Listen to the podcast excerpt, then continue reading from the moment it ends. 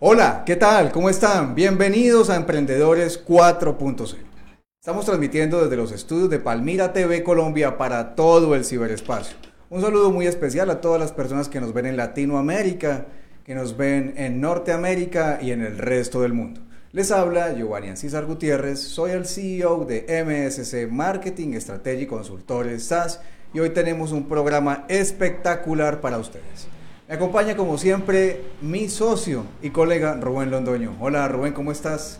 Hola Giovanni, bendecido, gracias a Dios. Feliz de estar nuevamente aquí en Emprendedores 4.0. Después de 15 días nuevamente retomamos información aquí en Palmira TV como siempre, dedicados a ese desarrollo, a esas últimas tecnologías, hoy con importantísimos temas. Vamos a hablar del temas locales, temas regionales, temas internacionales. Y como siempre vamos a hablar iniciando sobre biónica, sobre esos procesos que hoy tienen que ver con este desarrollo, como lo hemos venido compartiendo en los últimos programas aquí en Emprendedores 4.0 y feliz, feliz de estar aquí también compartiendo hoy con Francisco García, quien va a estar con nosotros aquí en Emprendedores 4.0. En esta horita de programa vamos a seguir compartiendo noticias, desarrollos, notas importantes, notas que van no solamente con crecimiento ahora a mediano plazo, sino también a, largo plazo, Giovanni. Sí, hemos venido hablando de territorios inteligentes, hemos venido hablando de ciudades inteligentes, hablamos de las tecnologías con inteligencia artificial para el campo, de las ciudades con inteligencia artificial Venimos hablando de todo este espectro electromagnético que viene también transmitiendo señales de Internet a partir de satélites en el espacio.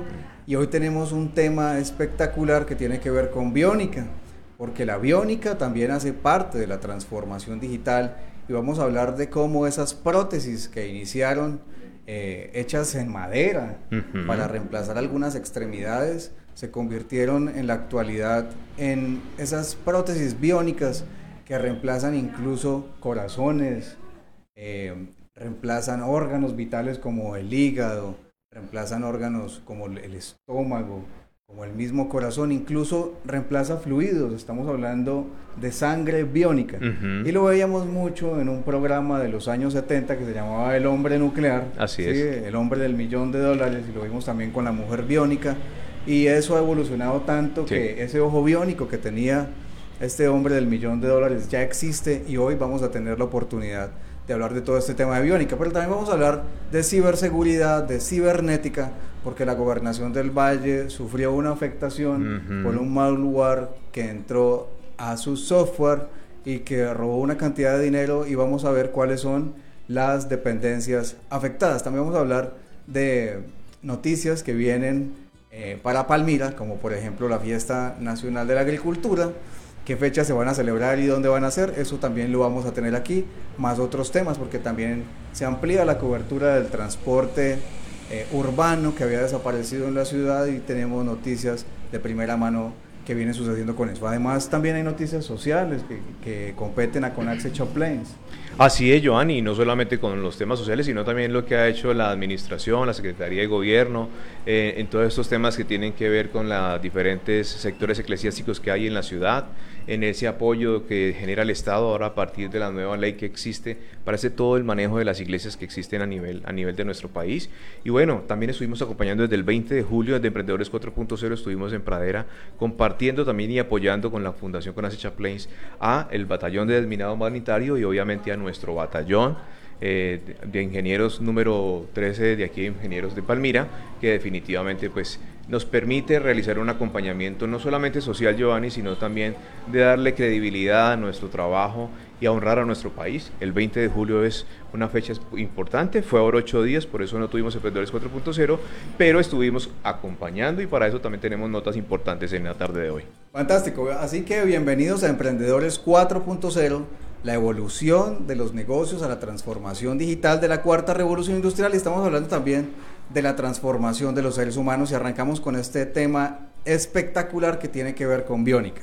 Pero ¿qué, es la biónica, Rubén? Todo el mundo habla de biónica. La biónica tiene que ver precisamente con la, con la evolución de esas prótesis que les hablé al principio, que inicialmente se hacían de madera para reemplazar alguna pérdida de una mano, de un brazo, de una pierna, de una extremidad, y que con el tiempo fueron evolucionando en cuanto a materiales, flexibilidad, y a medida que fue eh, pasando el tiempo logramos también incorporarle motores y ahora con todo este tema de inteligencia artificial, pues y con nanotecnología, los motores se han hecho tan pequeños y la conexión neuronal ha alcanzado unos niveles tan avanzados que estas prótesis biónicas funcionan ya como si fueran una extremidad eh, normal, humana, eh, orgánica, y envían señales y responde como si fuera una, eh, un órgano, una extremidad o un fluido más del cuerpo humano. Pero tenemos un video para que entendamos un poquito más es todo este tema de biónica y regresamos para ahondar más en toda esta transformación digital que vive la industria 4.0 en la biónica.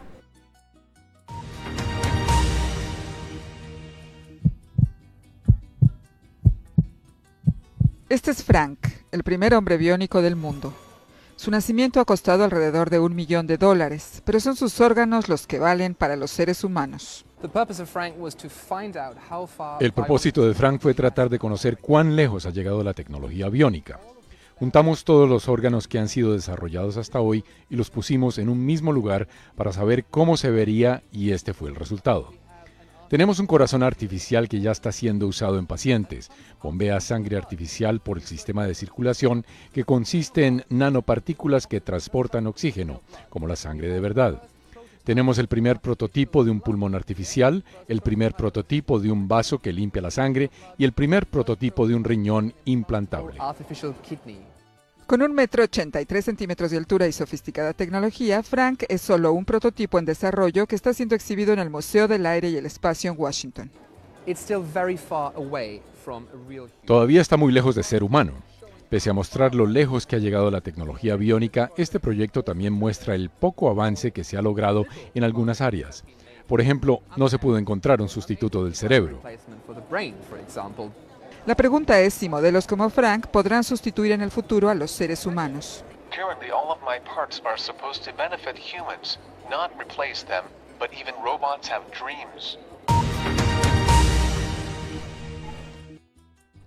Bueno, cibernautas, estamos viendo cómo la evolución de la biónica ha alcanzado niveles increíbles. Pero la biónica no solamente es el reemplazo de extremidades, de órganos y de fluidos como lo estamos viendo, sino que la biónica también se emplea para generar exoesqueletos que mejoren la capacidad de carga, el mejoramiento de la postura y el mejoramiento de muchas tareas de los seres humanos en la industria. Pero aquí vamos a ahondar primero que todo, en todo lo que tiene que ver con biología. Y allí lo vimos en el video. Así es. Es increíble que haya, haya sangre biónica, ¿sí? Es increíble que un corazón biónico funcione mejor que un corazón orgánico. Es increíble que una pierna, un brazo evolucione mucho mejor que un brazo actual del que nosotros tenemos. Y el creador de todas estas tecnologías y, y, el, y el visionario del futuro, plantea que el cuerpo humano cada vez se degrada más y a medida que se va degradando podemos reemplazar esos órganos que se degradan, es decir, nos volvemos superhumanos, pero el orgánico se sigue deteriorando. Claro. nos hacemos superhombres, pero al mismo tiempo continuamos con el envejecimiento. Es, es el nivel de la biónica para llegar incluso a reemplazar el cuerpo en su totalidad y lo vimos aquí con, con el nombre de millón de dólares.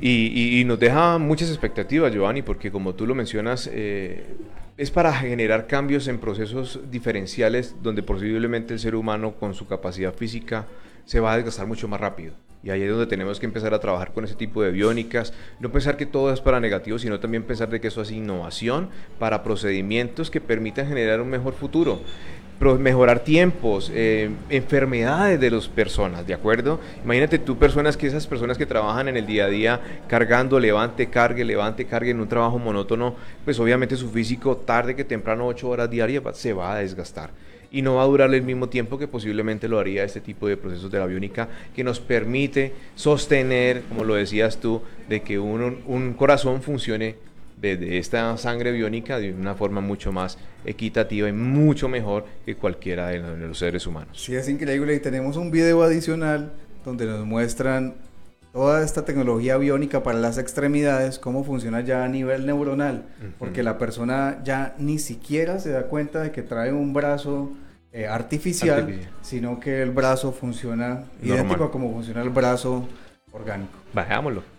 La conexión entre los usuarios y sus prótesis es tan avanzada ya que para muchos es como si controlaran una nueva extremidad con la mente. Les traemos la historia de Wolfgang Bauer, ganadero, a quien una prótesis inteligente le devolvió su vida. Esta prótesis tiene la capacidad de aprender es una mano basada en la inteligencia artificial. Wolfgang Bauer es su maestro. La prótesis debe conocer a su portador y adaptarse a sus movimientos. Gracias a la inteligencia artificial, su brazo protésico puede realizar de manera asombrosamente sencilla muchos movimientos. Eso le abre un amplio abanico de nuevas posibilidades. Ahora es el sistema el que se adapta a mí y no al revés. Esa es la gran diferencia. Ya no tengo que pensar lo que quiero que haga la prótesis, porque lo hace de forma completamente automática. Wolfgang Bauer se dedica a la agricultura y a la ganadería en Baviera. Esto es lo que siempre quiso hacer. Perdió el antebrazo en un accidente con una cosechadora. Para poder seguir trabajando en la granja, necesitaba poder trabajar con las dos manos. En la sede del fabricante de prótesis Otto la terapeuta Daniela Dustefeld forma a pacientes como Wolfgang en el uso de prótesis con inteligencia artificial. La formación básica dura varias semanas y empieza con un brazalete especial de aprendizaje. Ocho pares de electrodos registran los impulsos musculares que provienen del muñón.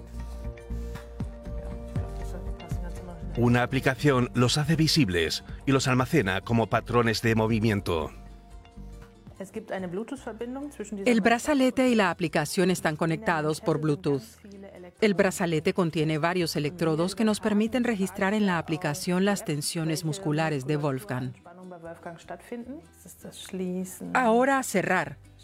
Más fuerte, más fuerte. Ahora soltamos. Wolfgang está aprendiendo a mover su extremidad amputada. Para lograr diferentes movimientos es importante que los impulsos musculares sean lo más diferenciados posible. Así la prótesis podrá asignarle a cada impulso un movimiento concreto distinto. Para lograrlo es importante que el cerebro conserve las secuencias de movimiento, como cerrar o abrir la mano, incluso tras la amputación. Si se logra asignar inequívocamente estos impulsos musculares a movimientos específicos, la prótesis sabrá responder. Los electrodos registran con precisión los impulsos en el muñón. La aplicación asigna los patrones reconocidos a movimientos y los memoriza. Mientras Wolfgang se entrena durante semanas, los técnicos terminan de fabricar su prótesis. El paciente solo tiene que imaginarse el movimiento de la mano perdida y el sistema responde identificando los diferentes pensamientos y ejecutando hasta el final los movimientos.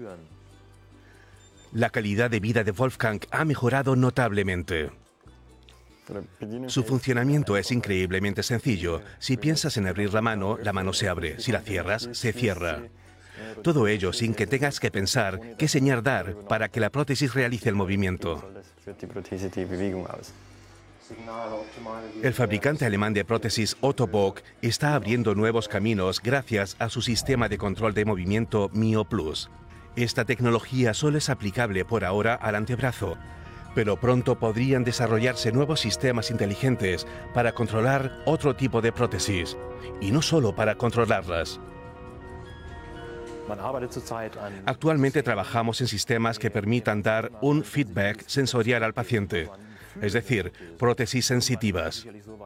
En el futuro podría ser posible transmitir al paciente información sobre la temperatura o la textura del objeto que agarra.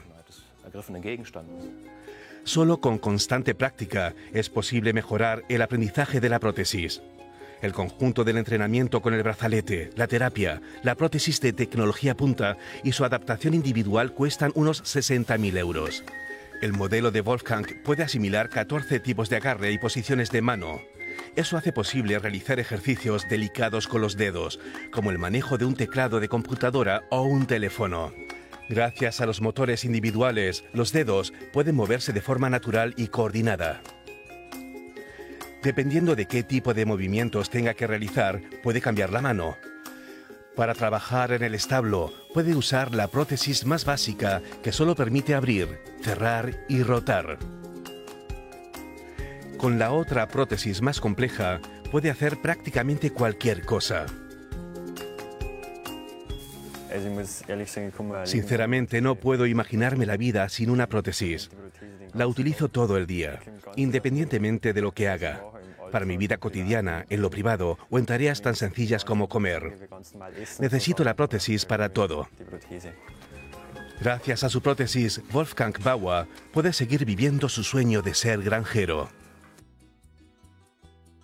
Bueno, estamos viendo, cibernautas, cómo la biónica además de subsanar un problema que genera también un daño eh, físico, también empieza a generar problemas psicológicos, salud mental, cómo se reemplazan estos, estas extremidades, estos órganos, estos fluidos y le permiten al cuerpo seguir funcionando y le permite al cuerpo continuar sobreviviendo. Pero fíjese cómo esas extremidades superan a las extremidades que nosotros tenemos.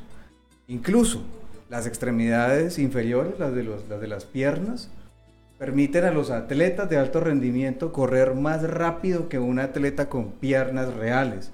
Es por eso que en un principio esos atletas se integraron en los Juegos Olímpicos y luego fueron retirados porque ellos ganaban los concursos. Claro, todo. ¿sí?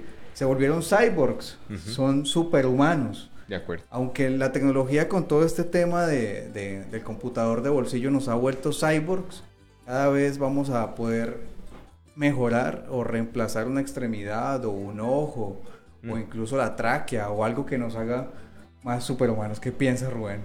No, esto es un tema muy, muy, muy interesante porque definitivamente nos permite mirar hacia dónde vamos y lo hablábamos antes del video. Esto lo hablamos, es un tema de salud, es un tema de innovación para generar mejores expectativas, eh, para mejorar la calidad de vida. Muchas personas pierden esos órganos por accidentes de tránsito, accidentes laborales, por enfermedades y que permita hoy la tecnología mejorarlo y como lo vimos en el video que se ajusta a la persona, no que la, la persona tiene que ajustarse muchas veces como hoy ocurre a todas las prótesis que hay, como las de plástico, las que les ponen, todas esas que por más de que tengan movimiento a la final son muy complejas y es el usuario el que tiene que amoldarse a ellas y para eso son innovaciones que estas se, se asimilan o se amoldan con los sensores a la posibilidad de las personas. O sea que innovación 100% con mejoramiento de la salud, con mejoramiento de la calidad de vida, innovación inversión de alto calibre, porque estos son temas muy, muy interesantes que generan una gran innovación. Y aquí sí quisiera como preguntarle a Francisco, que ha sido uno de los innovadores para nosotros,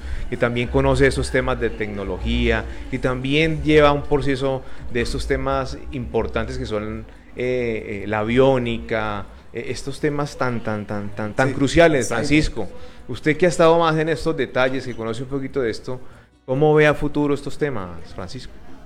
Fíjate que yo sigo a un emprendedor que estuvo en Titanes Caracol 2018, 2017 por allá.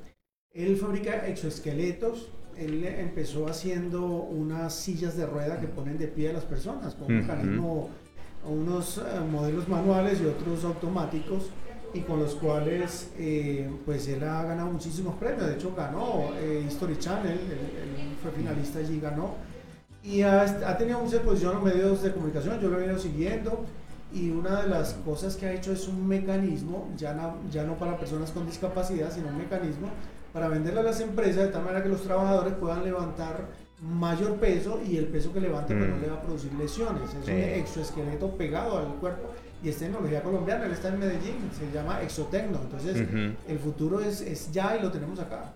Y nos permite innovación. Sí, así es. Y tenemos también un video de una bailarina que en un accidente perdió una de sus extremidades inferiores. Estamos hablando de Victoria Modesta, la bailarina biónica que se apuntó voluntariamente una pierna para reemplazarla, para ver si realmente funcionaba como debe funcionar. Y tenemos aquí el video de esa maravilla biónica que supera a una pierna orgánica original de un ser humano.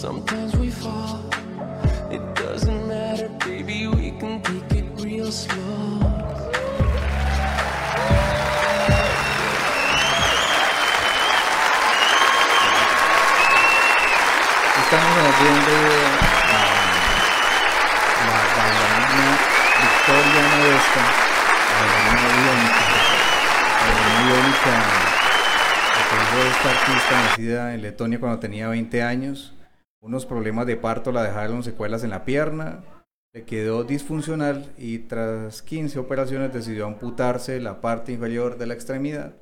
Ahora es una bailarina biónica y está preparando un espectáculo en uno de los cabarets más famosos de París. Importantísimo, Giovanni. Y mira eh, cómo se ve la emotividad del proceso. Saber de que no podía hacer lo que sueña, de hacer lo que le apasiona y darse la pele y decir, prefiero arrancar de cero y, innovar y no darse para atrás y mira ya dónde va su, su futuro ya presentarse en París, en un proceso mucho más amplio donde le permite crecer profesionalmente y hacer lo que le apasiona, eso no tiene, eso no tiene precio, Giovanni. Sí, chévere. Entonces, como les venía contando, nosotros ya somos cyborgs porque este aparato nos hace cyborgs. Sí, nos permite entrar a la red de internet en tiempo real y traer información de consulta para poder responder inmediatamente, como lo estamos haciendo en este momento. Cuando tenemos una duda aquí en tiempo real, sencillamente hacemos la consulta y se la traemos a ustedes como si la supiéramos, pero realmente la estamos consultando. Esto del teléfono celular, que realmente es un computador de bolsillo, evolucionará en unos pocos años a lo que llamamos las gafas, ¿sí? los lentes con realidad aumentada que en tiempo real nos van a traer la misma información que nos trae esta pantalla, pero en los lentes, lo que nos va a permitir hacer una hibridación, una combinación de la realidad con el mundo cibernético. Pero en cuanto a estas tecnologías, hay una tecnología que sacó eh, esta compañía Mojo Vision. Mojo Vision ha ido un nivel más adelante de todos estos lentes, gafas que vienen desarrollando Apple, que viene desarrollando también Google. Y estamos hablando de unos lentes de contacto que tienen una pequeña microcámara de nanotecnología que proyecta directamente en el ojo, en el iris, la información en tiempo real como si tuvieras los lentes puestos. Eso ya existe. Es una realidad y tenemos a ustedes, para ustedes también esta información de este video que es la evolución próxima de estos aparatos metidos directamente en cada uno de nuestros ojos. Vamos con el video para que entendamos un poco más de cuál es el presente y podamos visualizar las oportunidades que brinda toda esta transformación digital a la cuarta revolución industrial. Invento que todo mundo habla que va a reemplazar los smartphones. Mojo Lens es más que una pantalla en una lentilla y es que la empresa Mojo Vision ha creado unas lentes de contacto con pantalla microLED en su interior. ¿Cómo funciona Mojo Lens? Este lente de contacto tiene una pantalla de microLED. Su resolución es tan alta, 14.000 puntos por pulgada, que el ojo humano no la distinguirá de la realidad. Además, esta tiene menos de 0.5 milímetros de diámetro con un paso de píxeles de 1.8 micras. Según Perkins, es la pantalla más pequeña y densa del mundo. Mojo Lens también cuenta con un acelerómetro, un giroscopio y un magnetómetro hechos a la medida. Dichos elementos monitorearán los movimientos oculares, lo que permitirá que las imágenes de AR se mantengan fijas al mismo tiempo que los ojos se mueven. ¿Cuándo saldrá a la venta Mojo Lens? Antes de su comercialización, Perkins menciona que deben realizar estudios clínicos que permitan analizar las capacidades así como obtener comentarios sobre el software y las aplicaciones. Mojo Vision Aun cuando Perkins asegura que el Mojo Lens funciona por completo, faltan varios procesos antes de que sea posible su venta, pues solo se ha probado el prototipo de los lentes, lo que impide que se pueda vender fácilmente desde ahora. Desde el perfeccionamiento de varios detalles, la resolución de problemas o defectos que pueda tener el dispositivo, el ajuste para cada tipo de usuario, hasta la aprobación del Mojo Lens por parte de las autoridades sanitarias. Si ha llegado hasta aquí, te lo agradezco mucho, bueno, aquí con todo este tema de Mojo Vision, entonces vemos cómo estas tecnologías son una realidad en la actualidad, están aplicadas sobre todo en los ejércitos, en, estos ejércitos eh, que requieren de todas estas tecnologías para el combate. Y estamos hablando de la tecnología biónica y también de esta tecnología de lentes y de HoloLens. Pero ya pasando a, a otro plano y a otra noticia, vamos a hablar un poco del tema de ciberseguridad, que sigue siendo un tema muy importante, sobre todo en la ciudadanía, porque hemos visto cómo este año se ha incrementado el uso de phishing, ¿sí? de mensajes de texto y de otro tipo de, de situaciones para robar los datos de las personas, secuestrarlos y luego pedir adicionalmente rescate por esos datos o peor aún hacerse pasar por esa persona robando sus plataformas digitales de social media o aún peor y yendo a todo el tema que tiene que ver eh, con pedido de dinero a cambio de una información que afecta directamente a la persona y que no tiene otra solución más que terminar en un escándalo o pagando a estos ciberdelincuentes. Lo mismo sucedió este 19 con, en la gobernación del Valle del Cauca con un ciberataque a las plataformas de la gobernación que hizo que hubiese una pérdida grande de recursos de los ciudadanos del Valle del Cauca que hicieron sus respectivas consignaciones y sus pagos de impuesto predial y otros y otros y esos dineros están perdidos. Y la gobernación emitió un comunicado donde bloquea algunas de esas, eh, esos servicios que presta la gobernación mientras aún resuelve el tema porque esta es la fecha que aún no se ha podido resolver.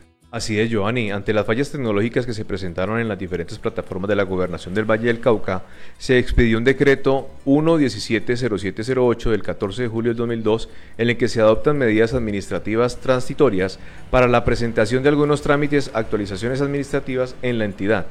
Dentro de las medidas se decretan, se encuentran la suspensión de los trámites que se realizarán a través del sistema de gestión social CIGESI, a cargo de la Secretaría de Desarrollo Social y Participación, los trámites aplicativos de Smart Connectivity Solutions, Laboratorio de Salud Pública Departamental del Valle del Cauca y los trámites que gestionan a través del Sistema de Información Catastral Multipropósito SICAM a cargo de las empresas administrativas especiales de catastro.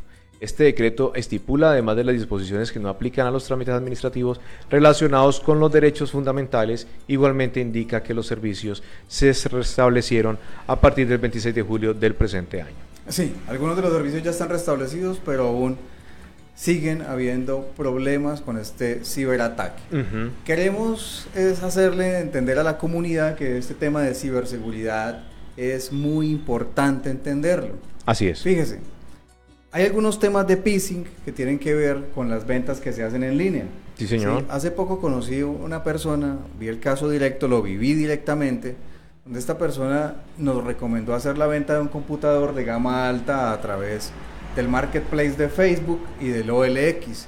Y comenzaron las consultas extrañas de personas que llaman a preguntar por el equipo, no piden mayor detalles de él. Sí, así eh, se supone que está en otra ciudad y siempre por lo general actúan con el mismo modus operandi. Es decir, la persona dice enviar un tercero a recoger dicho equipo o dicho elemento o lo que esté vendiendo y te hace el giro a través de Neki, Plata o un medio electrónico. ¿sí? Es decir, es una transferencia electrónica. Como usted debe dar sus datos para dicha transferencia electrónica, estas personas lo que hacen es que ingresan a la plataforma del banco y haciendo uso indebido de dicha plataforma, bloquean su cuenta bancaria, su cuenta de Nequio Davi Plata y envían a la persona a recoger el, objeto. Llega la persona. Si es que la persona está allá afuera de su casa y ya va por el objeto. No, pero es que yo ya a usted le pagué, ya le envié el comprobante. Y le envían al WhatsApp un comprobante alterado, ¿sí? Eh, donde obviamente van sus datos, pero es evidente que el comprobante es, es falso la persona comienza a presionar para que le entregues el equipo y en la mayoría de casos usted pues entrega el computador, la nevera o lo que, o lo que haya vendido entre comillas y al otro día siguiente cuando consultan su cuenta pues no hay ningún dinero porque todo fue un fraude. Eso se llama phishing. Phishing son fraudes que se pescan, o sea, hay, hay muchísimas maneras de estafa. Nosotros en ocho días vamos a hacer un programa especialmente para que hablemos de todo este tema de phishing y podamos entender un poco más de cómo funcionan estos ciberataques. Pero fíjese, la gobernación del Valle no se escapó. También. Hace unos meses hablamos también de cómo fue atacado el Banco de América. Uh -huh. sí, así atacado los bancos grandes que tienen unas estructuras de ciberseguridad impresionantes y cómo logran penetrar. Así es, Giovanni. Y eso tenemos que revisarlo también porque, eh, así como le ocurre a esas grandes compañías, mire cómo también esos cibernautas o estos ciberataques vienen cuando se hace una buena gestión. Lo hablábamos en el programa anterior, la gobernación de Valle del Cauca ha hecho una buena labor de conectividad y atención al usuario y ahí es donde aprovechan también ese tipo de procesos para vincular a las empresas y tratar de tomar los datos de las personas que quieren trabajar de una forma honesta, que creen en la tecnología, que creen en esos temas de ciberseguridad y que lastimosamente todas las empresas tenemos que invertir en estos procesos porque siempre vamos a tener ataques. Si los tenemos físicos en la calle, pues imagínate si los vamos a tener cibernéticamente, que es lo que estamos viviendo.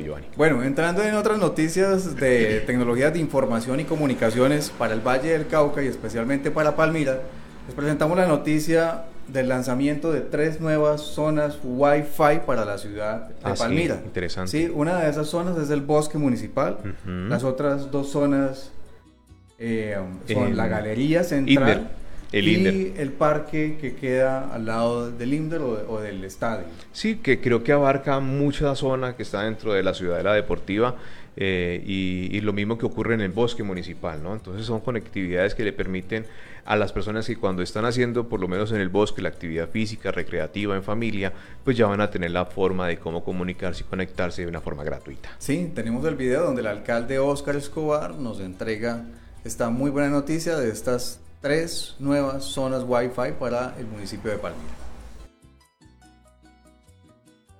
Tres nuevas zonas Wi-Fi de Internet totalmente gratuito. Estamos habilitando en este mes para los palmiranos en espacios icónicos para la ciudad, como es nuestro bello bosque municipal, como es eh, la ciudadela deportiva y también en la galería municipal. Con eso ya completamos 10 zonas que están totalmente funcionales, que dependen de la administración municipal.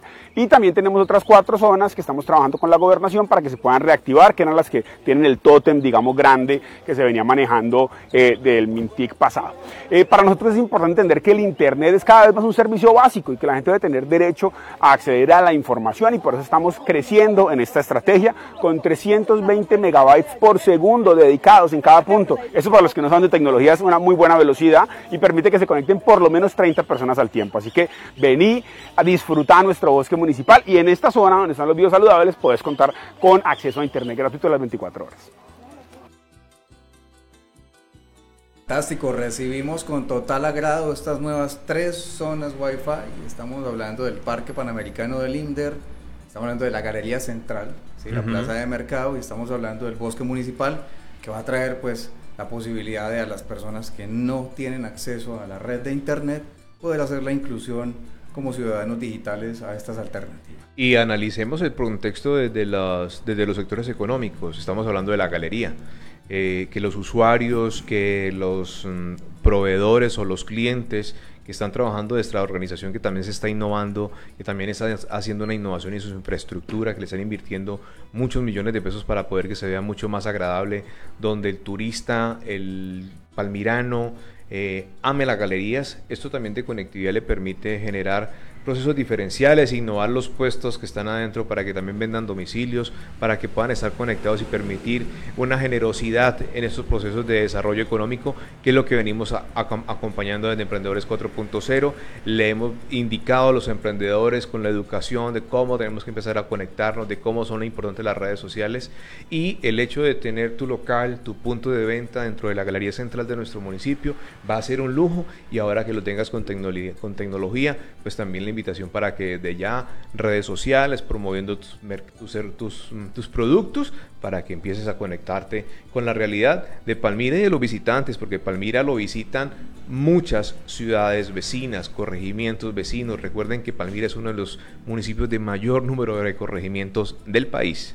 Sí, tanto como una solución para comercializar sus productos utilizando esta red abierta, esta red gratuita. Proveedores, todo. También le permite a las personas que están en ese lugar y que estudian conectarse a todo este tema de educación, de teleeducación y de consulta también de algunas tareas. Y también esa es la siguiente noticia que viene con respecto al fondo destacados de Palmira Palante, porque con eso permite que muchísimas personas puedan ingresar puedan tener ese acceso a educación superior, a educación técnica y tecnológica pagada, obviamente subsidiada por la Municipalidad de Palmira y que le permite poder cumplir sus sueños profesionales ejerciendo esa labor para la cual tiene que estudiar. Es lo que hacemos desde MSCI Lab, Laboratorio de Inteligencia Artificial, Neurociencias y Ciencia de Datos, porque también somos formadores TIC en tecnologías de información y comunicaciones, en comunicación digital, en todo lo que tiene que ver con comercio electrónico, marketing digital aplicado, marketing digital estratégico, lo que converge esas tecnologías que venimos hablando acá. Les invitamos a que se certifiquen con nosotros y puedan entender las oportunidades que brinda todo este paradigma de la transformación digital a la cuarta revolución industrial para que usted pueda convertir su negocio tradicional o su negocio digital aplicado con todas las tecnologías de inteligencia artificial. Y para eso también tenemos la nota de este fondo que viene para integrar nuevamente a las personas que quieren hacer su sueño de estudiar una realidad.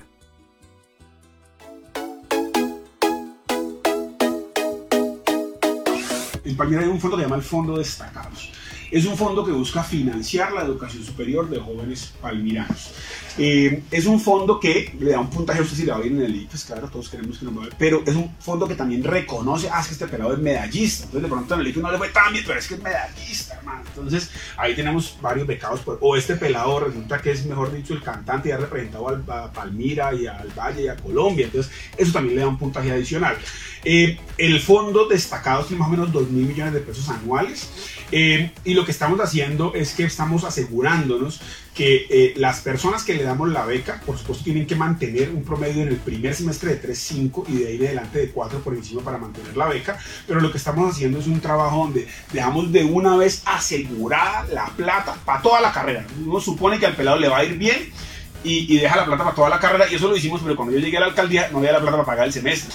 Pero lo importante es que efectivamente va a salir la convocatoria. Si no sale este viernes, sale el lunes, va a salir, mejor dicho, muy pronto del Fondo Destacados. Muy atentos para que primero tienen que llenar un formulario en la página del ICETEX, que es la, es la entidad que nos está operando el programa. El programa entrega más o menos, creo que hasta cuatro salarios mínimos eh, para, para, digamos, el tema de eh, del semestre, según eh, el programa que escoja también el pelado, según las condiciones socioeconómicas que tenga y para estudiar en Palmira. Para jóvenes de Palmira, para estudiar en, la Universidad de Palmira.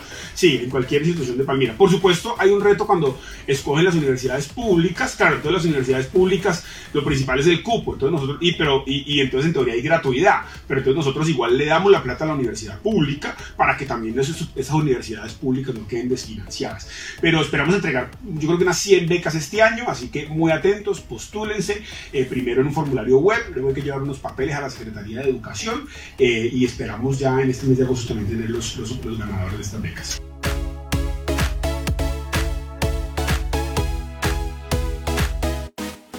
cibernautas estábamos viendo toda la noticia del prelanzamiento de fondos destacados para que ustedes vayan preparando su documentación y se vayan preparando también para toda esta convocatoria que no puede dejarse pasar. Así es, Giovanni. La invitación es a todos los alumnos del grado 11, también la visión desde los grados décimo, noveno, para que se vayan preparando, porque eso es un fondo destacado que ya queda establecido en este municipio, para que de aquí en adelante los estudiantes o los mejores estudiantes por sus notas, por sus desarrollos, por sus innovaciones, porque sé que de aquí en adelante la educación básica secundaria va también a mejorar e innovar para que esta secundaria que ya sale para las universidades tenga hasta unas terceras posibilidades de educación que les permita tener técnicas que les permita llegar a la universidad mucho más amplio y obtener este fondo de destacados pues va a permitir a sus familias y a ellos, escúcheme muy bien, a ellos como estudiantes poder tener un crecimiento mucho más amplio porque eso les va a abrir las puertas de las universidades, de las empresas privadas, de las empresas públicas y eso les va a permitir poder desarrollarse de una forma integral y así evitamos de que nuestro joven estén en estas calles. Sí, fabuloso todo ese tema de fondo destacados. Pasando a otro tema que tiene que ver con fiestas, porque todo este segundo periodo, sobre todo en el Valle del Cauca, es de muchas fiestas, de ferias. son nuestros cumpleaños, el Valle del Cauca es el cumpleaños es de, de verano, es de julio. Esas son las fiestas de verano. Estamos anunciando ya la 46 Fiesta Nacional de la Agricultura de Palmira, que va a tener este año todo lo que esos dos años de pandemia no ha tenido. Vamos a tener el gran coliseo de ferias con una cantidad de eventos gastronómicos, de emprendimiento, de música, salsoteca y de todos los géneros musicales para, todos para el deleite de todos los vallecaucanos y todos los habitantes de Colombia y del mundo. Y no solamente el Coliseo de Ferias, Giovanni, vamos a tener otras localidades donde Palmira se va a abrir directamente, no solamente a los palmiranos, sino como tú lo mencionas, a los turistas que van a estar y que los esperamos para este próximo 12 de agosto, donde arranca realmente esta fiesta nacional de la agricultura con desarrollos muy importantes. Pero quiero que veamos un video donde la misma administración nos invita para que participemos y para que las personas que nos ven en los otros lugares de Latinoamérica y de Centroamérica, agradecerles también por compartir con nosotros y los invitamos desde ya Preparen maletas. Los esperamos en Palmira. Palmira lo tiene todo. Miremos.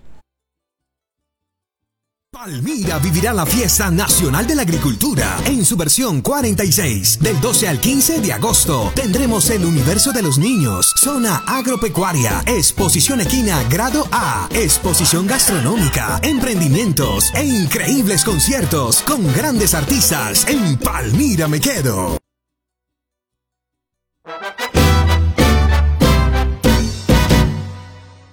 La fiesta vuelve a Palmira y nuestro Coliseo de Ferias Álvaro Domínguez Vallecilla será el escenario en el que viviremos la versión número 46 de la Fiesta Nacional de la Agricultura. Palmiranos y visitantes podrán disfrutar de cuatro días de diversión, agricultura, emprendimiento, gastronomía, conciertos y cultura en un mismo lugar. Encontrarás experiencias únicas y espacios dispuestos para el disfrute de todos los miembros de la familia, desde los más pequeños con un montaje único, donde los menores serán los protagonistas, hasta los más grandes con zonas de conciertos que tendrán grandes artistas de talla internacional.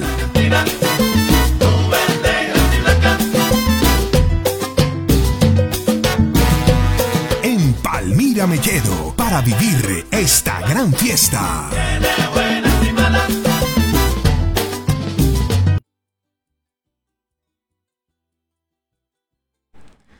Bueno, ahí escuchamos pues y vimos realmente qué va a pasar con esta fiesta nacional de la agricultura. Vimos en el video final de cómo va a quedar más o menos el coliseo de ferias con todas las actividades que va a tener allí y quiero resaltar un tema de la economía que siempre en Emprendedores 4.0 he recalcado y es el tema equino ese proceso, esa, ese sector económico es uno de los sectores que mayor fluencia de proyectos de personas trae a nuestro municipio, desde diferentes lugares del país, porque es una feria que se dedica 100% a estos temas equinos, pero de la mejor categoría, y eso lo tiene nuestro municipio. Y eso es lo que tenemos que resaltar también de la visita que vamos a tener desde diferentes sectores económicos, culturales, emprendimientos, Vamos a tener zonas familiares, zonas para los niños. Sé que van a haber otros lugares, expectativas que se van a ir generando con el tiempo, donde, nos van a, donde, donde se van a estar estableciendo estas zonas. Sé que también hay temas deportivos que también se van a resaltar en esa Feria Nacional de la Agricultura, pero que poco a poco vamos a ir teniendo esas noticias que esperamos realmente a todos los palmiranos para que lleguen y por eso vamos a promoverlos nuevamente con este video donde mostramos realmente Palmira por qué queremos que vengan a la Fiesta Nacional de la Agricultura en su versión número 46. 2016.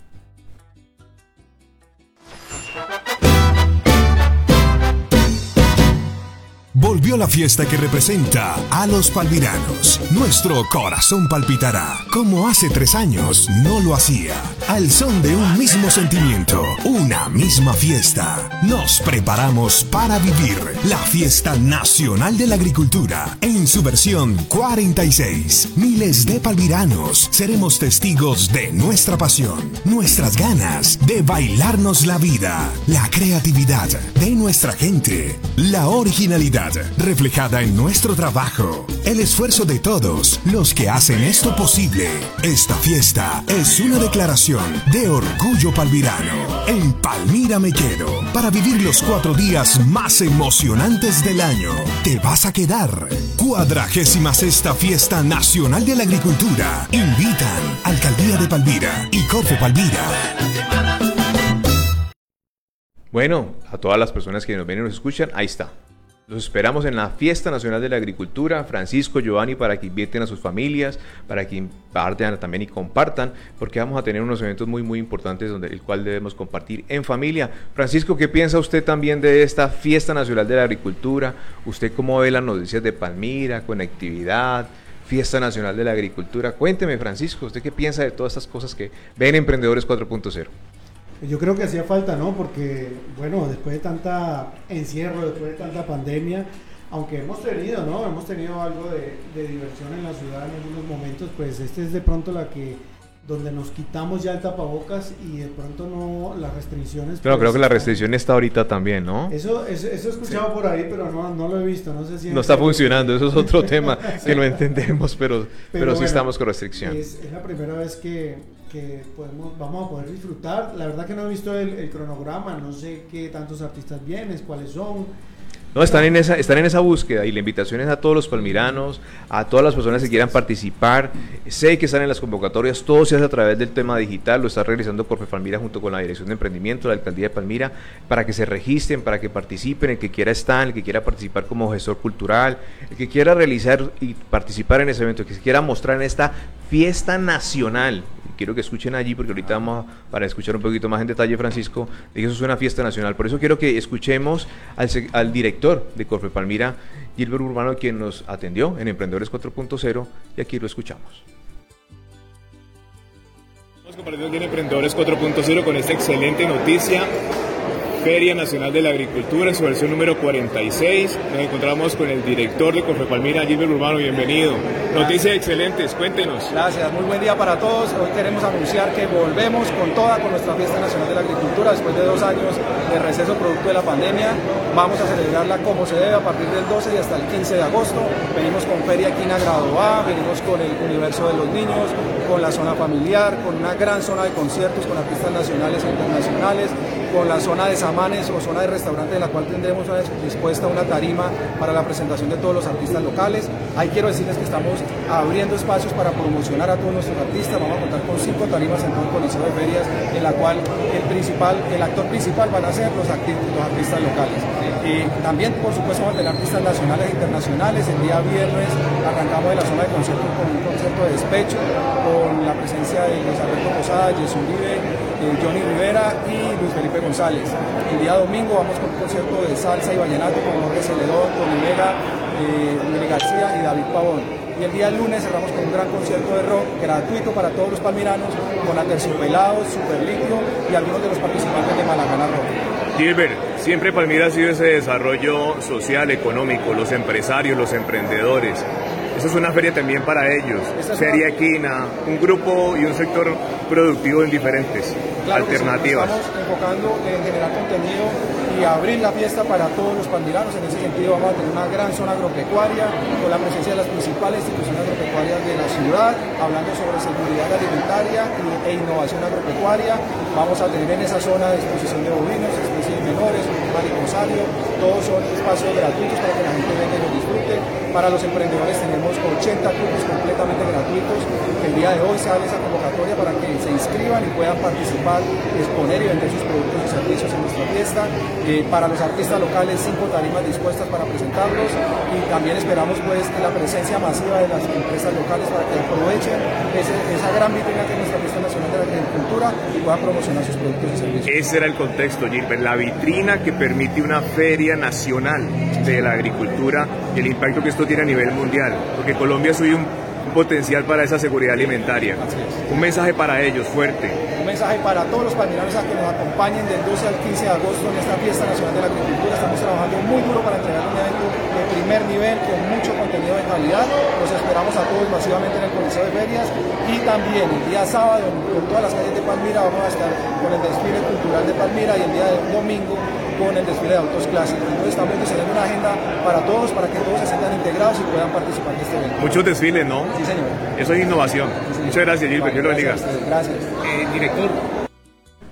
Bueno, y ahí escuchamos pues entonces al director de Cofre Palmira, Gilbert Urbano, quien nos contó un poquito sobre este gran detalle, Giovanni. ¿Cómo, cómo, cómo ve usted esta fiesta? ¿Cómo la siente?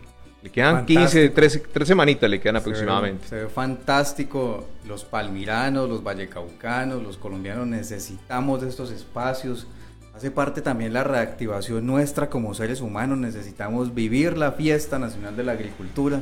La invitación es a todos los ciudadanos del mundo a que nos acompañen a partir de este 12 de agosto aquí en Palmira, en la Fiesta Nacional de la Agricultura en su versión número 26, 46. 46.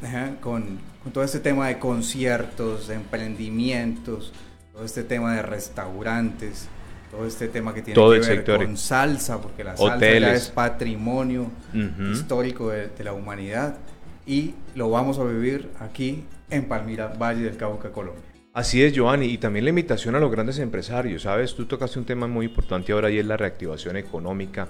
Aquí ya no estamos hablando de, reactivación, sino aquí ya estamos hablando de un sostenimiento económico que debemos tratar de trabajar de una forma unida y mancomunada. Yo me acuerdo hace más o menos unos 20, 30 años, Giovanni, cuando esta fiesta nacional arrancó, que esta fiesta hacía sostenido y cuando arrancó venían las grandes industrias del agro a mostrarse cuáles eran, qué realizaban, para que los mismos ingenios se apoyaran en el desarrollo que hoy tenemos en nuestro Valle del Cauca. Qué bonito volver a ver una fiesta nacional de la agricultura con todas esas em, grandes empresas, con toda esa maquinaria, con toda esa innovación, no solamente para el pequeño y el micro, sino también que esas grandes muestren cómo el trabajo macro que pueda permitir desarrollar un trabajo mucho más, mucho más amplio de nuestro Valle del Cauca, ya que tenemos políticas públicas que están revisando a futuro, que ya sabemos desde Emprendedores 4.0, que va a mejorar esa seguridad alimentaria y la tecnología, aprovechar esta fiesta nacional de la agricultura, porque es que es nacional, y, es por eso quiero que escuchemos al alcalde Oscar Escobar, quien nos hace realmente la referencia de que, hombre, tenemos una fiesta nacional de la agricultura, empoderémonos, amémosla y disfrutémosla e invitemos a todas las personas que conozcamos para que conozcan realmente que Palmira lo tiene todo. Sin duda, la fiesta nacional de la agricultura es un patrimonio de los palmiranos, por eso eh, digamos, ha sido escalada incluso como ley de la República su importancia. Lo cierto es que durante la pandemia pues no se ha podido desarrollar eh, la fiesta en toda su extensión y este año teniendo en cuenta pues ya eh, digamos la reducción en el número de casos, la reducción incluso a cero en el número de muertes que hemos tenido el mes pasado por primera vez en el inicio de la pandemia, pues hemos hecho todo este esfuerzo por tener en el Coliseo de Ferias, pero también en algunos otros sectores de la ciudad, actividades que resalten el valor del campesino, el valor de la tierra, su productividad, pero también todo lo que se genera alrededor de eso, la cultura, el emprendimiento. Y ese es un, es un espectáculo, yo diría, que está para toda la familia, disponible entre el 12 y el 15 de agosto en el Coliseo de Ferias. Palmira lo tiene todo, turismo, agroindustria y un desarrollo pendiente económico, pero que poco a poco esta feria va a ser esa muestra a nivel mundial. Fíjate que ese es un componente muy importante. Nosotros estimamos que la fiesta emplea 800 personas directamente y va a tener también 3.000 empleos indirectos. Por supuesto, por eso tenemos las convocatorias abiertas para los emprendimientos que quieran estar en los stands. Ese trabajo se hace trabajando pues, con la Dirección de Emprendimiento y Desarrollo Empresarial y esperamos que se movilice muchísimo la economía de la ciudad ese fin de semana. ¿Cuántos turistas esperamos, alcalde? Bueno, turistas no, me, no tengo el dato, sé que esperamos por lo menos unos 60 mil visitantes y ojalá de eso pues podamos tener un porcentaje importante de turistas vallecaucanos y nacionales y porque no internacionales. Señor alcalde, eh, la, fiesta va a seguir siendo popular, los costos para el ingreso de las personas. Sí, eh, realmente el, costo de ingreso al coliseo es de 6 mil pesos, muy similar al que se tuvo la última vez, y los conciertos, eso incluye, digamos, entrada a la zona general de conciertos, eh, que es, digamos, lo que de pronto más le llama la atención a la gente, aunque yo quisiera, por supuesto, que nos acompañaran durante el día en todas las agendas académicas, sobre todo con los niños, las actividades para niños, porque recordemos que de pronto en la noche, ya en esa zona, es mejor no entrar los niños, eh, pero que aprovechemos esa adecuación del coliseo durante todo el día, todo el fin de semana. Alcalde, los deportistas para esa feria. Los deportistas no se pueden ir de rumba porque están muy juiciosos entrenando para los juegos departamentales. Ahí estamos haciendo una inversión de superior a los 3 mil millones de pesos. Así que los deportistas no saben qué rumba. Les toca ir de día a tomarse un poquito de lulo o algo así, muy tranquilo y por supuesto concentrado en sus entrenamientos, porque estamos haciendo un esfuerzo muy grande de nuevo con el gerente del INDER para facilitar todas las condiciones que nos permitan tener una destacada participación en los juegos departamentales. Alcalde, lo bendiga, muchas gracias. Muchas gracias.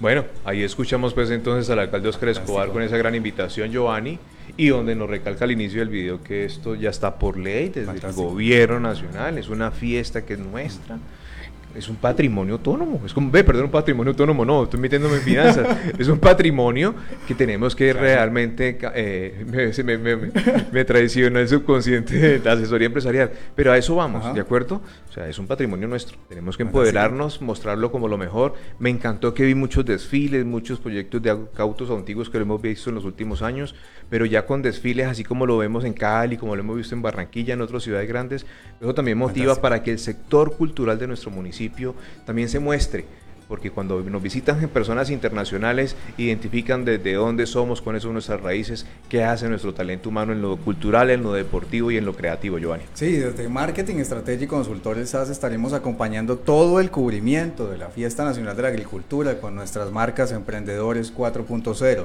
Desarrollo Empresarial 4.0, Emprende Hub y por supuesto desde nuestro canal aliado Palmira TV Colombia de Francisco García. Con todo el cubrimiento precisamente de en cuanto a maquinaria, drones de fumigación y todas las tecnologías que vienen aplicadas en cuanto a sensores, IoT para la agricultura y todo lo que tiene que ver con transformación digital de los territorios inteligentes, de las ciudades inteligentes y de todo lo que compete a la alimentación de todos los ciudadanos de Colombia, de Latinoamérica y del mundo entero. Así es, Giovanni. Y ya que estamos hablando de fiestas, también tenemos que conversar de lo que ocurre dentro del municipio. Hemos venido también acompañando y lo hemos hablado desde nuestros temas TIC, la tecnología la información y las comunicaciones también tiene que ver con la infraestructura, de cómo nos conectamos con municipios, el transporte. Los palmiranos llevan años pidiendo un servicio de, transporte óptimo público que realmente funcione y pues aquí vamos a trabajar con un proceso diferencial. Por eso quiero que escuchemos que indica la Secretaría de Tránsito y Movilidad del municipio de Palmira, donde el secretario y el subsecretario nos dieron información muy interesante sobre la propuesta que se tiene para el transporte público de Palmira. Aquí lo que estamos es rompiendo una dinámica. Y es que la ruta no pasa porque el pasajero no sale y el pasajero no sale porque la ruta no pasa. Estamos es rompiendo eso. Queremos fracturar eso. ¿Para qué? Con lo que sí existe, con lo que sí funciona, fortalecerlo y mejorar el servicio. Estas rutas no van a dejar de prestarse, porque estas rutas ya se vienen prestando. Recuerden que no estamos haciendo unos cambios licitatorios, por decirlo de alguna forma, sino unos ajustes de acuerdo a las necesidades de la comunidad. Entonces, aquí la invitación es que Así como los usuarios nos piden transporte público, los usuarios utilicen el transporte público. Esa es la invitación a la ciudadanía, a que la ciudadanía utilice el transporte. Es de ellos, es de nosotros, es nuestro. Si nosotros lo utilizamos, créanme que el transporte va a florecer. Además, con total certeza, el transporte público hoy tiene muchas más garantías en términos de salud, seguridad, accidentalidad, que cualquier otro medio de transporte. Entonces, es, para los usuarios, es para la ciudadanía. Bueno, bueno, ahí escuchamos pues entonces Giovanni, Francisco y todas las personas que nos ven y nos escuchan y que nos ven después, cómo la Secretaría hace una propuesta interesante, la invitación a los palmiranos a que utilicemos el sistema de transporte, pero como lo indicamos en el día con los periodistas, queremos verlo poco a poco, cómo fluye, qué pasa con las rutas que van a sacar eh, poco a poco en el camino, como ellos lo van indicando, dependiendo cómo se va presentando el mercado, pero lastimosamente tenemos que ajustarnos a darle legalidad al transporte de los palmiranos. Hoy estamos con un sistema que lastimosamente está legal, está permitido, pero nuestro municipio funciona de una forma desorganizada, no hay centrales que permitan tener estas motos taxis, visitaxis, llámelo como tú lo quieras llamar el servicio que se preste, pero organizado, legal, que le permita cubrir a las personas que están transportando. Eso es lo único que se exige. El mismo problema que está teniendo Bogotá lo estamos teniendo aquí en Palmira, Valle del Cauca. En todos los municipios de Colombia tenemos el mismo problema. El transporte público, la movilidad de las personas para llegar a sus sitios de trabajo, para cumplir con sus responsabilidades, Giovanni. ¿Qué piensas de esto? Y es que los gobiernos tienen la obligación de presentar a las personas soluciones de movilidad interna, de transporte urbano, y eso es una debilidad que tiene nuestro municipio y que hace parte también de las TIC Así hace parte de la comunicación eh, rápida, oportuna, organizada dentro de las ciudades para poder convertir estas ciudades en ciudades inteligentes. Y aunque tenemos ya soluciones en, cuanto a, transporte intermodal, con todo el tren de cercanías y la integración que viene sucediendo con algunos municipios en el Valle del Cauca, es muy importante que tengamos una solución rápida y eh, eficiente en todo este tema de transporte urbano en el municipio de Palmira. Francisco, ¿y usted qué piensa sobre, estos, sobre estas noticias? Usted, usted que ya lleva tiempito compartiendo en Palmira, que también conoce de las grandes ciudades, de las metrópolis, de las necesidades básicas que es la movilidad. ¿Cómo ve usted hoy Palmira con ese proyecto? Pues mira, sí, ya que lo mencionas, yo viví un año en España y eh, aunque el transporte público es muy bueno de calidad, es, es precario en, en, las horas en que pasa. Un, bus se demora hora y media en pasar. yo prefería irme caminando de un sitio a otro que tomar un bus, porque no, no había como esperar tanto tiempo, ¿no? Pero acá en cambio, en Colombia, tenemos esa sincronicidad, incluso en, los interurbanos, que prácticamente cada 15, cada 20 minutos están pasando. Yo creo que a pesar de todo lo malo, pues está, está, está mucho acorde a lo que debería ser el, transporte público en cuanto a los tiempos, por lo menos, ¿no? Así es, Francisco. Y creo que la siguiente nota que vamos a ver es la respuesta que hay sobre el proyecto, de lo que mencionaba Giovanni, tren de cercanías, cómo invitamos a Palmira, a los palmiranos o a las empresas que trabajan sobre el transporte para que mejoremos el sistema público de nuestro municipio, para que trabajen en alianza con las diferentes corporaciones. Se están haciendo unos estudios para una terminal de transportes que eso va ligado a este proyecto y va ligado al tren de cercanías que va a llegar hasta la Universidad del Valle, o sea, la Comuna 1 va a tener tren de cercanías de nuestro municipio. Significa que vamos a mejorar un sistema para mejorarnos palmiranos para los otros municipios y los, los palmiranos internos y quienes nos visitan, que muchas veces llegan al millón de personas en el día, ¿qué va a pasar con esa movilidad? Casi un millón de personas llegan a Palmira en el día en un fin de semana de alto, de alto flujo. Un viernes, sábado, casi un millón de personas le alcanzan a llegar al municipio y ahí es donde encontramos el tráfico, la movilidad, los centros comerciales llenos, el centro lleno y entonces tenemos que mejorar el sistema de transporte público porque si no, nuestra ciudad no se va a quedar en esa ciudad que queremos que es la Palmira 4.0. Escuchemos el siguiente video.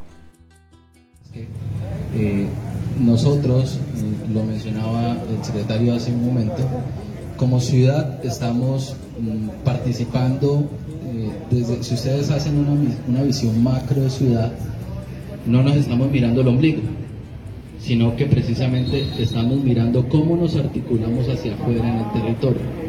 Y cuando digo que cómo nos articulamos hacia afuera en el territorio, aparecen elementos muy importantes como las infraestructuras estratégicas del terminal que son nodos de articulación del territorio, no solamente internos, sino de cara a la región, porque ello se integra con las apuestas regionales como el Sistema Integrado de Transporte Regional, el SITR, del cual nosotros ya hacemos parte y como la Autoridad Regional de Transporte, de la cual nosotros también hacemos parte.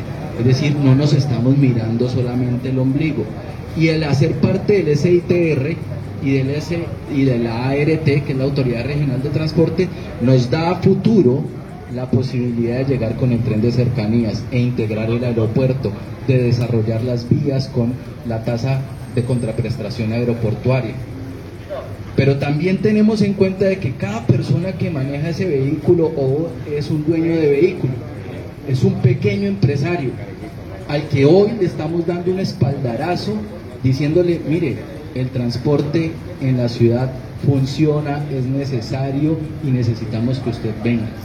También hemos estado haciendo acercamientos para que hagan reposición de vehículos, para que traigan vehículos nuevos. Han entrado nuevos vehículos, ustedes van, si ustedes se empiezan a detallar, hoy hemos hecho una semilla importantísima porque a partir de hoy muchos de ustedes, exceptuando Albert que vive en el medio, van a comenzar a ver que sí hay transporte porque los van a empezar a ver.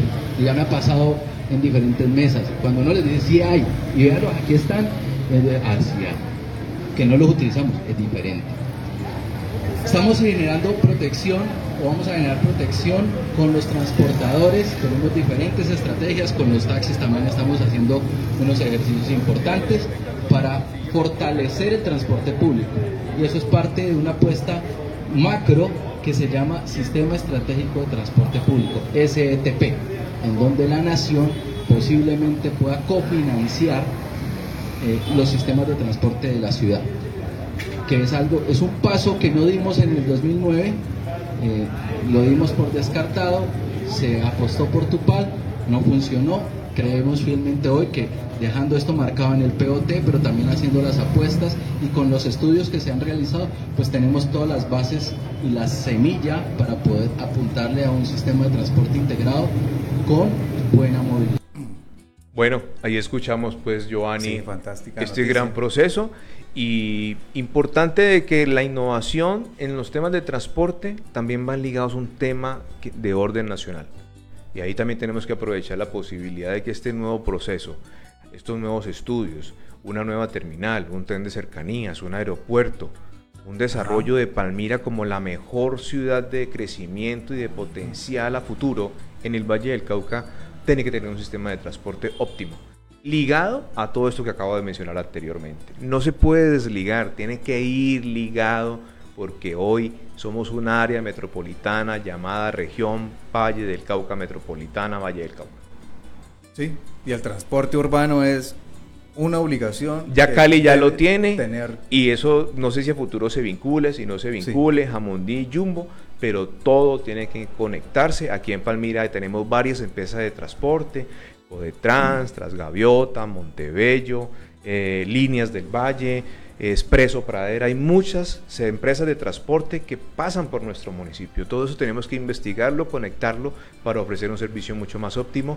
Y si hay un servicio de transporte que se quiera unir a lo que tenemos, pues bienvenido para que se haga un transporte mucho más sinérgico a futuro con todo lo que se viene. Sí, fantástico. Y desde Emprendedores 4.0 estuvimos acompañando el primer sector interreligioso Chaplains con todo este tema de emprendimientos aportándole desde luego nuestro conocimiento y nuestros espacios para poder llevar ese mensaje de que esta es mi empresa, aquí existo, contáctenme, cómprenme, es una de las debilidades que tienen muchísimos de los emprendimientos porque aún no se digitalizan y no saben utilizar las herramientas de social media que ya vienen acompañadas con otro tipo de tecnologías, que estamos hablando de analítica, que es la inteligencia artificial, que le permite segmentar sus mercados y llevar el mensaje directamente a quien debe llegar. Así es, Giovanni. Estuvimos acompañando en Emprendedores 4.0 y estuvimos también acompañando desde la Fundación Conace Chaplains a este, la Secretaría de Gobierno del municipio de Palmira en este primer evento de ferias de emprendimiento que se realizó en el Parque Bolívar con el apoyo a este sector interdisciplinario, a este sector intergremial, ese sector religioso del municipio de Palmira, donde se invitó a todos los gremios para que participaran de este evento y obviamente participó la ONG con Chaplains en ese apoyo fundamental en el tema logístico y especialmente Giovanni, como siempre me gustaría recalcar el gran trabajo que se viene realizando desde el batallón, desde el minado humanitario, invitar también y saludar al sargento, quien ha sido un apoyo importantísimo en los eventos que hemos acompañado con ellos del 20 de julio, que también vamos a hablar más adelante, pero quiero que escuchemos al secretario de gobierno y escuchemos a uno de los personajes capellanes que trabaja hoy con la gobernación del Valle del Cauca en el sector interreligioso y también hace parte de la ONG con Chaplin. Escuchemos. Muy articulada de una manera eh, permanente. ¿Para qué? Para que en el municipio de Palmira haya un mayor conocimiento y la existencia de una política pública y que se respeta por parte desde la administración municipal, del doctor Oscar Escobar, de mi persona como secretario de gobierno, del comité, precisamente todas las creencias, todas las iglesias, todas las posibilidades de conciencia y de fe que se pueden practicar en el municipio, siempre y cuando tengan todos los requisitos legales para, para ello. Estamos trabajando y hoy es la primera jornada de una serie de jornadas y elementos que tendremos en este segundo semestre, precisamente para visibilizar que existe en Palmira y que desde Palmira se apoya la libertad de conciencia, de cultos, de fe. Estamos preparándonos para otras actividades como el Festival de Música Gospel. Estamos preparándonos para llevar al Consejo Municipal esa política pública que tendrá los debates y que ustedes, como seguidores de diversas confesiones de fe, de religiones, de iglesias, podrán defender y que esa política que se escribió con un trabajo arduo por casi un año pueda volverse una realidad de política pública en el municipio. Entonces tenemos el apoyo de todo el comité, del capellán Edward como enlace departamental, desde el propio enlace departamental, desde nuestro alcalde y de todos nosotros, para que en Palmira, repito, haya el respeto debido y que haya el pleno conocimiento y la existencia de todos nosotros para trabajar en pro de una Palmira mucho mejor, libre de violencia, una Palmira generosa, una Palmira que lleve a tener posibilidades para todos y cada uno de nosotros. Entonces, me alegro mucho dar apertura a esta primera actividad aquí en nuestro parque principal y le doy la palabra al capellán Eduardo Tello y luego a los pastores que nos acompañan y capellanes que nos acompañan. Para bueno, ahí estuvimos pues Giovanni escuchando al secretario de gobierno sobre este gran avance aquí en nuestro municipio, dándole eh, prioridad a esta nueva ley que está cubriendo todo el sector interreligioso, no solamente a nivel nacional, sino a nivel regional y obviamente en la localidad, eh, en especialmente aquí en Palmira, que no es fácil, eh, y yo estuve compartiendo con ellos ayer rato, estuvimos ahí, Giovanni, usted lo vio, también estuvimos acompañando al INDER en una actividad que estaban haciendo también a, desde el Minado Humanitario y el INDER, con la visita de eh, Puyol, que también estuvo por aquí visitando en Palmira, por eso hablo de que Palmira ya es una ciudad importante, de que nos visitan, de que hablan de la ciudad, de que se van contentos de lo que ven, de la infraestructura que encuentran, pequeña, agradable, de buena gente y eso es lo que queremos resaltar en Emprendedores 4.0, Giovanni. Sí, la invitación es a que nos empapemos en todos los temas de tecnología de información y comunicaciones, de que entendamos qué es Industria 4.0, cuáles son las oportunidades que brinda toda esta transformación digital y cómo transformar mi negocio aprovechando estas tecnologías para potencializarlo a los negocios del futuro. Y con esto hemos llegado al final de Emprendedores 4.0 de Marketing Estratégico Consultores SAS con este gran mensaje que pocos programas en la actualidad en Latinoamérica lo tienen y que tienen que ver con mostrar cómo el mundo avanza rápidamente y nosotros aún seguimos estando estancados. Así es, Giovanni, pero como siempre dejamos el chulito, Estamos dejando educación y desde siempre, desde Emprendedores 4.0, desde Marketing Estrategia y Consultores SAS, los esperamos para que sigan compartiendo con nosotros. Regístrese en los cursos que vamos a ver a continuación para certificarlo en esa nueva transformación, para que los nuevos cargos que van a tener con nuevos nombres, usted también esté preparado para esa innovación que se genera a futuro, no solamente en Colombia, sino en el mundo. Sí, Dios lo bendiga. En ocho días en Emprendedores 4.0 con todos estos temas de interés para todos. Francisco también, muchísimas gracias. Dios te bendiga. Bye bye.